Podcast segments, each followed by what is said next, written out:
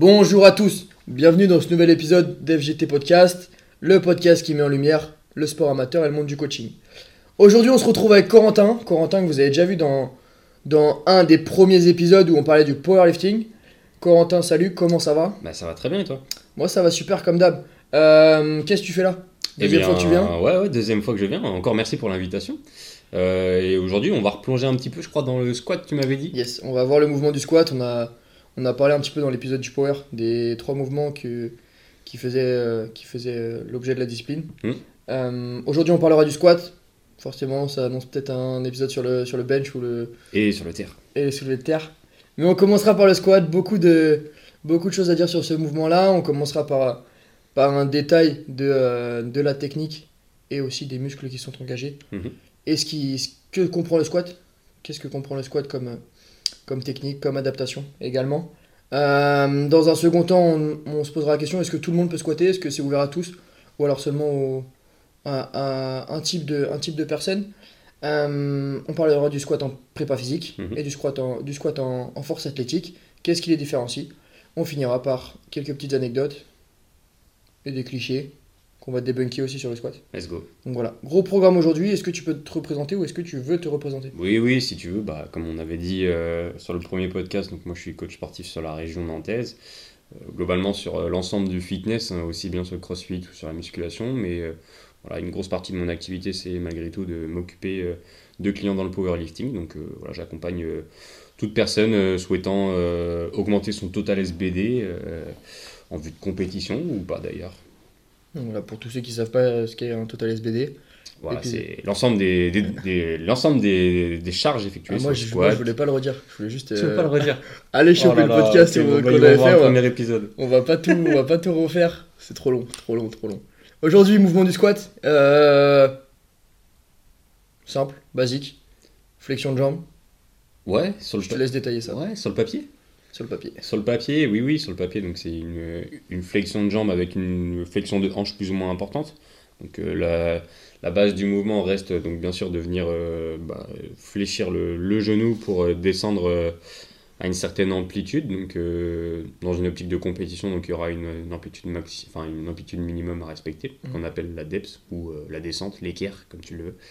Euh, voilà, et sinon, euh, dans d'autres euh, optiques, par exemple sur la prépa fille, on aura l'occasion d'en parler, peut y avoir des intérêts autres euh, sur des demi-squats, voire Mm. des quarts de squat. Donc triple flexion, cheville, hanche, genou. Ouais, triple flexion. Euh, euh, Quels sont les muscles qui sont engagés très rapidement là sur ce, sur ce mouvement? Qu'on revienne un petit peu faire le détail euh, de tous ces muscles et de, de ce qui se passe aussi au, au, au corps. Quoi. Bah, au niveau musculaire, donc euh, à partir du moment où tu as une triple flexion, euh, comme tu le disais, sur le- l'ensemble du, du bas du corps, euh, j'ai envie de dire que la quasi-totalité des groupes musculaires du bas du corps vont être engagés. Euh, bon, principalement, on va avoir donc le quadriceps euh, et le fessier, euh, et sous une moindre mesure, encore que, on aura donc l'adducteur et les ischios aussi qui vont intervenir en stabilisateur. Pas vraiment, pas vraiment en moteur, mais ils, ont leur importance quand même. C'est ça, donc toujours dans ce mouvement-là, deux phases, concentrique et excentrique, Ouais. avec une activation musculaire qui est différente en fonction de la phase. On pourra peut-être parler de l'activation des ischios Mhm. euh, lors, de leur, lors de leur raccourcissement pardon, sur la phase excentrique. Mhm. Mais, euh, mais toujours euh, une base quadriceps fessier, avec un fessier qui est engagé à partir du moment où là on vient, on vient au moins à la parallèle, Oui. si ce n'est plus. Oui. Euh, gros travail fessier à ce niveau-là. Mais encore une fois, ça va dépendre de la mobilité de chacun. On pourrait très vite parler des adaptations qu'on pourrait mettre en place sur un squat. Mm. Je pense notamment, euh, là on va très vite rebondir là, sur, euh, sur l'aspect prépa physique où, euh, où un squat c'est fa- pas forcément à 90 degrés. Mm. Ça dépendra des personnes, ça dépendra des, des types de morphologie.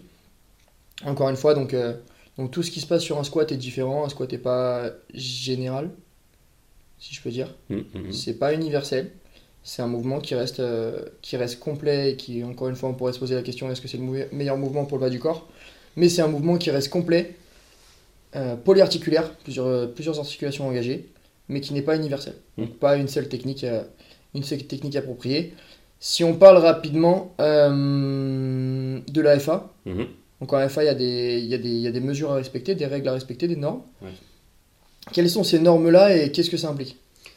Bon, là, sur le squat, donc tu vas avoir euh, plusieurs euh, normes, mais la norme principale, c'est euh, qu'il y a une certaine profondeur à respecter.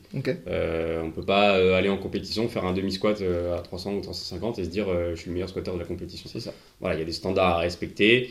Donc nous, c'est euh, donc de dépasser. euh, en gros, il va falloir que le creux de la hanche euh, dépasse le sommet du genou. Donc euh, qu'on aille chercher en dessous de, de la parallèle, en dessous des 90 degrés de flexion. En général, donc ça va dépendre après, euh, chaque, chaque athlète en fonction de sa morphologie. S'il a plutôt des longs fémurs ou des, des fémurs un peu plus courts, bah, il aura plus ou moins de facilité à atteindre cette, euh, cette profondeur. Mais en tout cas, voilà, elle est standardisée, on fait pas ce qu'on veut.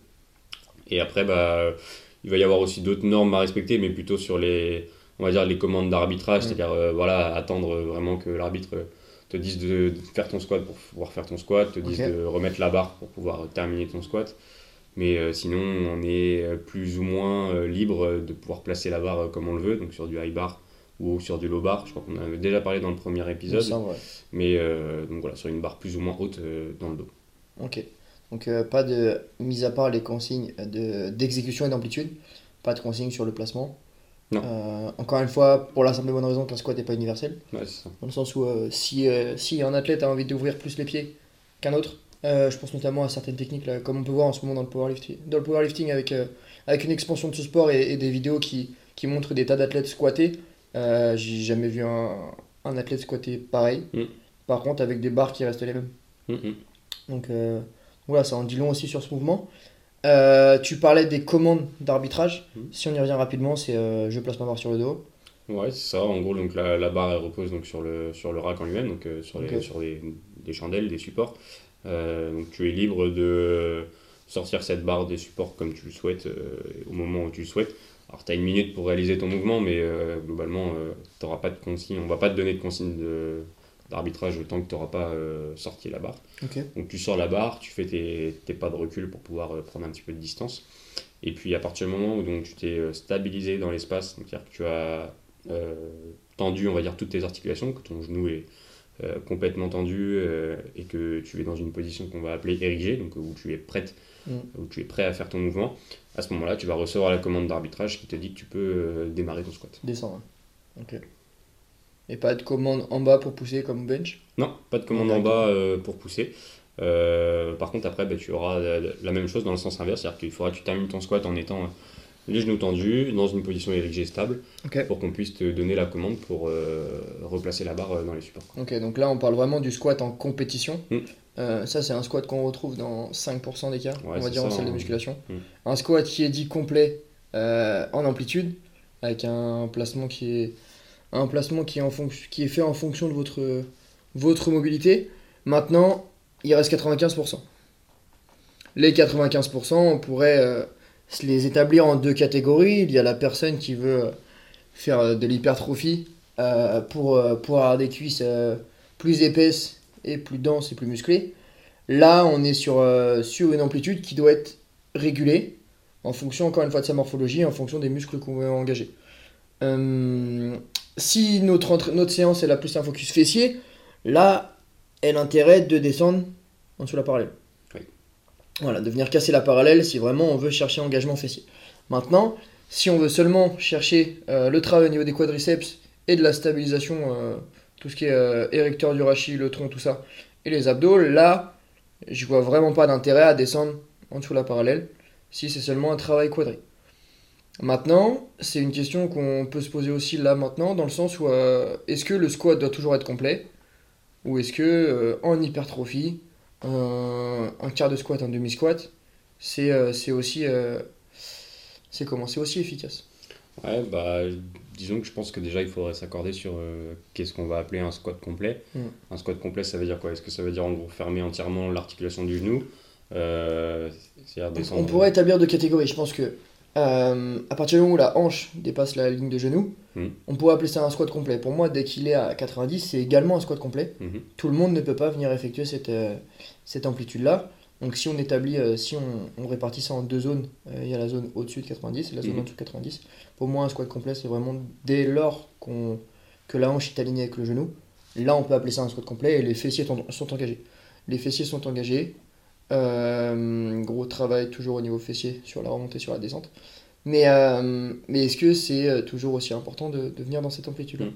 Après, c'est vrai que ce- je reviens encore sur le squat complet, mais ça va dépendre aussi des mobilités de chacun. C'est-à-dire que bah, il y a certaines personnes qui vont être un peu plus limitées au niveau de la mobilité de la hanche et de la cheville, euh, qui euh, seront naturellement dans un squat qui sera complet pour leur mobilité et qui ne sera pas défini comme tel si jamais on est plutôt sur euh, des demi, voire des, des squats, Mm. on va dire, à 90 degrés. S'il est complet euh, en fonction de sa mobilité, bah, voilà, c'est déjà ça, on va dire.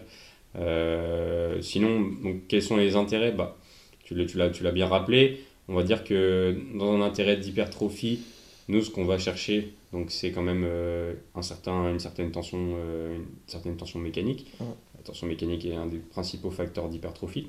Et euh, pour ça, on sait que la phase excentrique est aussi intéressante.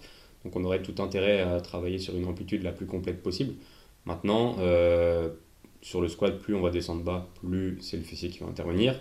Et euh, plus on va rester sur des zones aux alentours de 90 degrés, effectivement, plus euh, c'est plutôt le quadriceps qui va, qui va se Encore une fois, cet engagement quadri dépendra forcément de la flexion de genou qu'on y met. Voilà. Euh, on parle souvent de, de pied sur une cale, de talon sur glé, pour justement augmenter cette flexion de genou. Plus le genou va être fléchi, plus on, engage- on engagera le quadri, mais ça, ça reste de la, ça reste de la bioméca et de l'analyse de mouvement.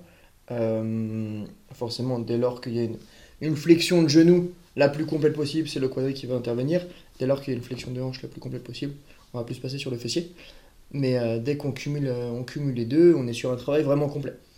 Maintenant, euh, si on parle encore une fois de hors compétition, des 95% qui nous restent, on a, on a enlevé euh, nos, nos 40% de plus, voire nos 45% de plus, en salle de musculation. C'est la pratique qu'on voit le plus régulièrement en salle de musculation, c'est pour se galber des cuisses, c'est pour euh, travailler en hypertrophie et se former, euh, se former en physique. Maintenant, il reste 50%. Les 50%, moi j'entends parler de, de sportifs, d'athlètes, peu importe le sport, qui pratiquent en club, et qui pour moi ne devraient pas squatter comme, comme un powerlifter ou comme un bodybuilder. C'est-à-dire que là, on accepterait un quart de squat, on accepterait un demi-squat, un huitième de squat même. Mais euh, ça dépendra encore une fois euh, du pattern euh, moteur de leur sport, dans quelle amplitude ils exécutent leur, leur, leur saut ou leur flexion dans leur sport.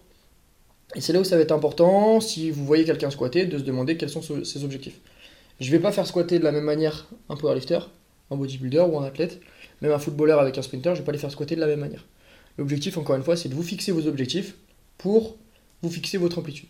Je sais pas, toi, qu'est-ce que tu en penses là-dessus, mais euh, vraiment se fixer euh, par rapport à vos objectifs, il y aura une amplitude euh, qui va être, qui va être la plus efficace. Bah ouais, j'aurais, pas dit mieux que toi, hein, effectivement. su- suivant si tu es basketteur, footballeur ou sprinter, bah, tu vas pas avoir le même degré de flexion de hanche et de cheville sur, en fait, sur ce qui va être directement ta notion de performance. Un basketteur, on pourrait définir sa performance par exemple sur la qualité de son saut, c'est ça qui peut déterminer son aisance à, à mettre un panier, bien qu'il n'y ait pas que ça, hein, bien sûr. Chez le footballeur, donc ça va être plutôt la, la capacité à courir. Et euh, chez le sprinter, ça va être la capacité à produire beaucoup de force en sortie de bloc, par exemple, sur les starting. Donc tout ça, bah, ça va, ça va enfin, modifier la, la manière dont on, dont on va squatter. Euh, sur des huitièmes, par exemple, euh, ouais, il il y aurait tout intérêt, par exemple, potentiellement même à faire un squat jump au final, tu vois, si tu veux vraiment Au final, terminer euh, moi je me demande, euh, là si on parle, excuse-moi, mais si on parle d'amplitude, encore une fois, si on analyse le mouvement par rapport à la compétition, si on, pour reparler de basket, si on analyse le saut d'un basketteur, je suis pas sûr qu'un basketteur pour sauter, euh, ses hanches et pas sentir la parallèle, tu vois. Donc quel est l'intérêt dans, ce, dans, dans cette optique-là d'avoir le meilleur, le meilleur transfert de force sur ce mouvement, sur son mouvement de jump par rapport au squat Le squat, c'est un mouvement qui reste polyarticulaire, qui reste hyper complet pour la PP, mais il faut quand même que le transfert de force se fasse le plus facilement possible. Sur un basketteur, si on veut qu'il jump plus haut, pour moi le plus intéressant, c'est de faire un quart de squat dans l'amplitude dans laquelle il va jumper. Euh, mais ça, ça reste de l'analyse de mouvement, de l'analyse de la personne, de l'analyse morphologique, encore une fois. Pour parler des, petits et des grands, euh, brevilignes, longilignes, et enfin, forcément, ils n'auront pas non plus le même travail sur le squat. Ouais, ouais, ouais, bah, c'est sûr.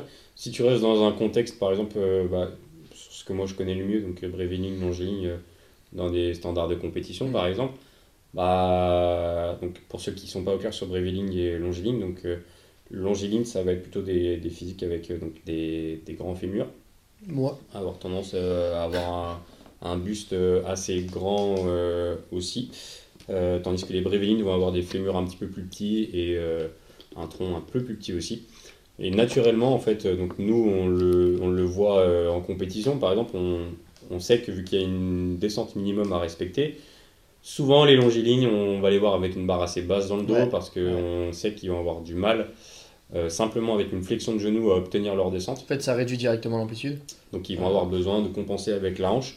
Euh, là où, euh, par exemple, sur des physiques brévélines comme des Chinois ou, ou euh, d'autres pays asiatiques euh, sont connus pour ça en haltérophilie, par exemple, pour avoir des, Des pour barres avoir très hautes. des, des barres très hautes et, et des, et des fémurs très courts et qui au final leur donnent un squat très très vertical euh, Mm. et très agréable à regarder. Mais pour rebondir là-dessus, est-ce que pour toi, euh, il y a une meilleure morphologie pour squatter en FA Encore une fois, si on parle de compétition, c'est 5% là qui font de la compétition en FA.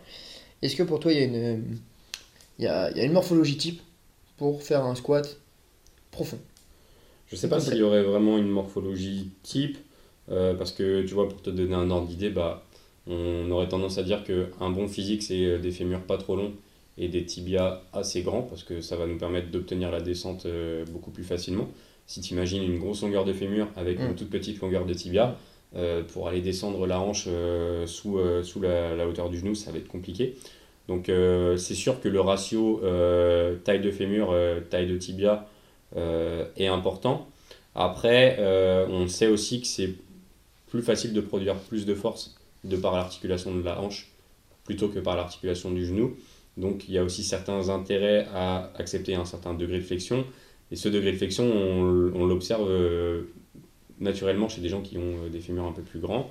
Donc euh, voilà, je pense que le critère, euh, le, critère de performance ma- majeur sur le, squat, ça va être le ratio euh, longueur de fémur, longueur de tibia. Ok, très bien. Donc dans tous les cas, euh, ça c'est génétique, on n'y peut rien. Ouais. Maintenant, tout ce qui est génétique, si on sort un petit peu de là, hum, il y a forcément votre analyse de morphologie.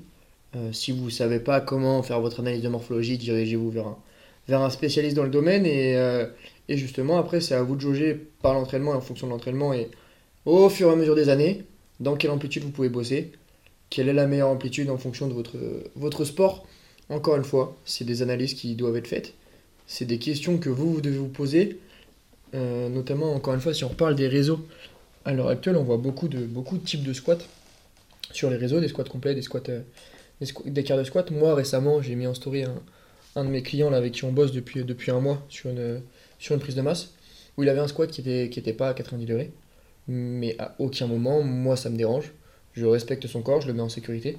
Et c'est surtout la principale question que vous, vous devez vous poser en tant que sportif, c'est est-ce que dans cette amplitude-là, vous respectez votre corps et vous respectez également vos objectifs?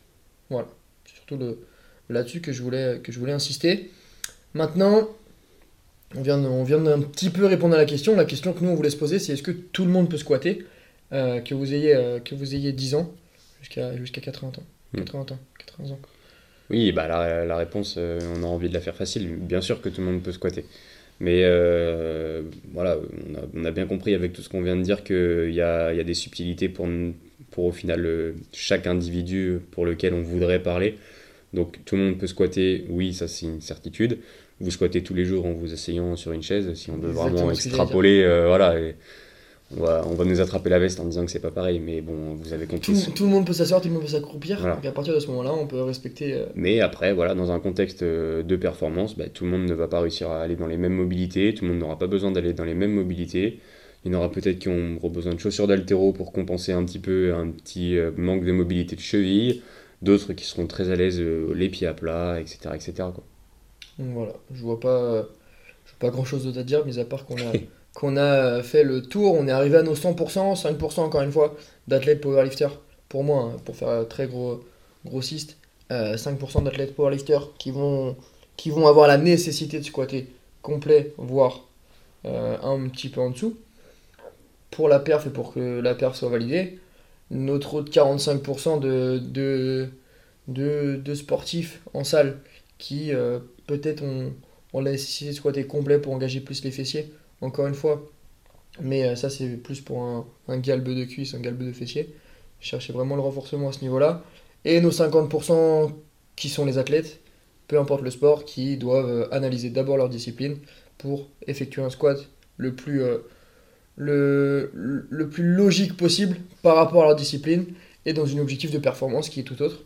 Si c'est un objectif de dunker, si c'est un objectif de dunker, si c'est un objectif de gagner tous ces dolls de la tête au foot, euh, si c'est un objectif de sprinter plus fort, de partir plus vite, bah dans tous les cas, vous devez analyser votre discipline et squatter dans, dans la meilleure des techniques par rapport à votre sport. Voilà, un petit peu. Euh, toi, Corentin, là, en ce moment, t'es en compète ou pas du tout?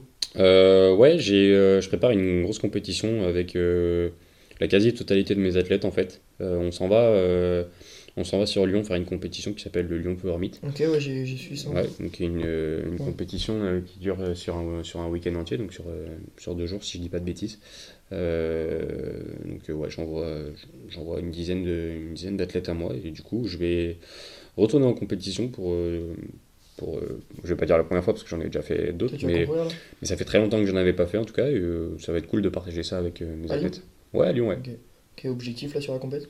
Pour toi Alors moi personnellement, euh, pas d'énormes objectifs. Euh, Ouais. L'objectif c'est simplement de retourner sur le plateau, euh, me faire plaisir et puis voilà pouvoir valider des barres dont, dont je serais content. Mais voilà, comme je te disais l'autre fois, le, la- le, le principal pour moi étant la performance de mes athlètes le jour J, la mienne, j'en importe. Enfin, ça m'importe secondairement, on va ça dire. un petit peu, mais Voilà. euh, sûr quand t'es dans le job, dans le taf, bah l'objectif c'est que les autres performent, mais toi, Si je dois choisir entre ma perf et la perf euh, d'un de mes athlètes, euh, je lui donne, je lui donne, il n'y a pas de souci. c'est généreux, généreux. Bon, merci à toi. De toute façon, euh, je pense que il y aura deux autres épisodes qui vous attendent. Vous avez sûrement compris euh, ce sera lesquels. Mais euh, deux autres épisodes. Nous, quant à nous, sur le podcast, là, on a, on a beaucoup, beaucoup d'épisodes en attente. Deux, trois tournages prochainement sur, sur des sports qui sont, euh, qui sont originaux ou alors méconnus. Je vous en donne pas plus, mais euh, suivez, suivez là-dessus. On est, on est, on est ici euh, tous les mardis. Tous les mardis à 18h en général. On poste un podcast, on envoie, on vous laisse écouter. Et à vous de nous, nous, nous donner vos, vos commentaires, vos impressions là-dessus. Voilà, n'hésitez pas à mettre 5 étoiles sur ce podcast-là si vous l'avez kiffé. Sinon à nous suivre sur nos réseaux respectifs. Corentin, t'as des réseaux toi? Yes, euh, donc c'est Corey Coaching sur Insta ou alors Limitless aussi. Voilà. Vous trouverez. euh, Donc pour tous ceux qui veulent, qui veulent le suivre, allez-y. Sinon, euh, sinon, mon Instagram, pour la plupart, vous le connaissez. FG Training-du bas. Et nous, on vous dit à la prochaine. Merci à vous, merci pour l'écoute. Allez, salut! Salut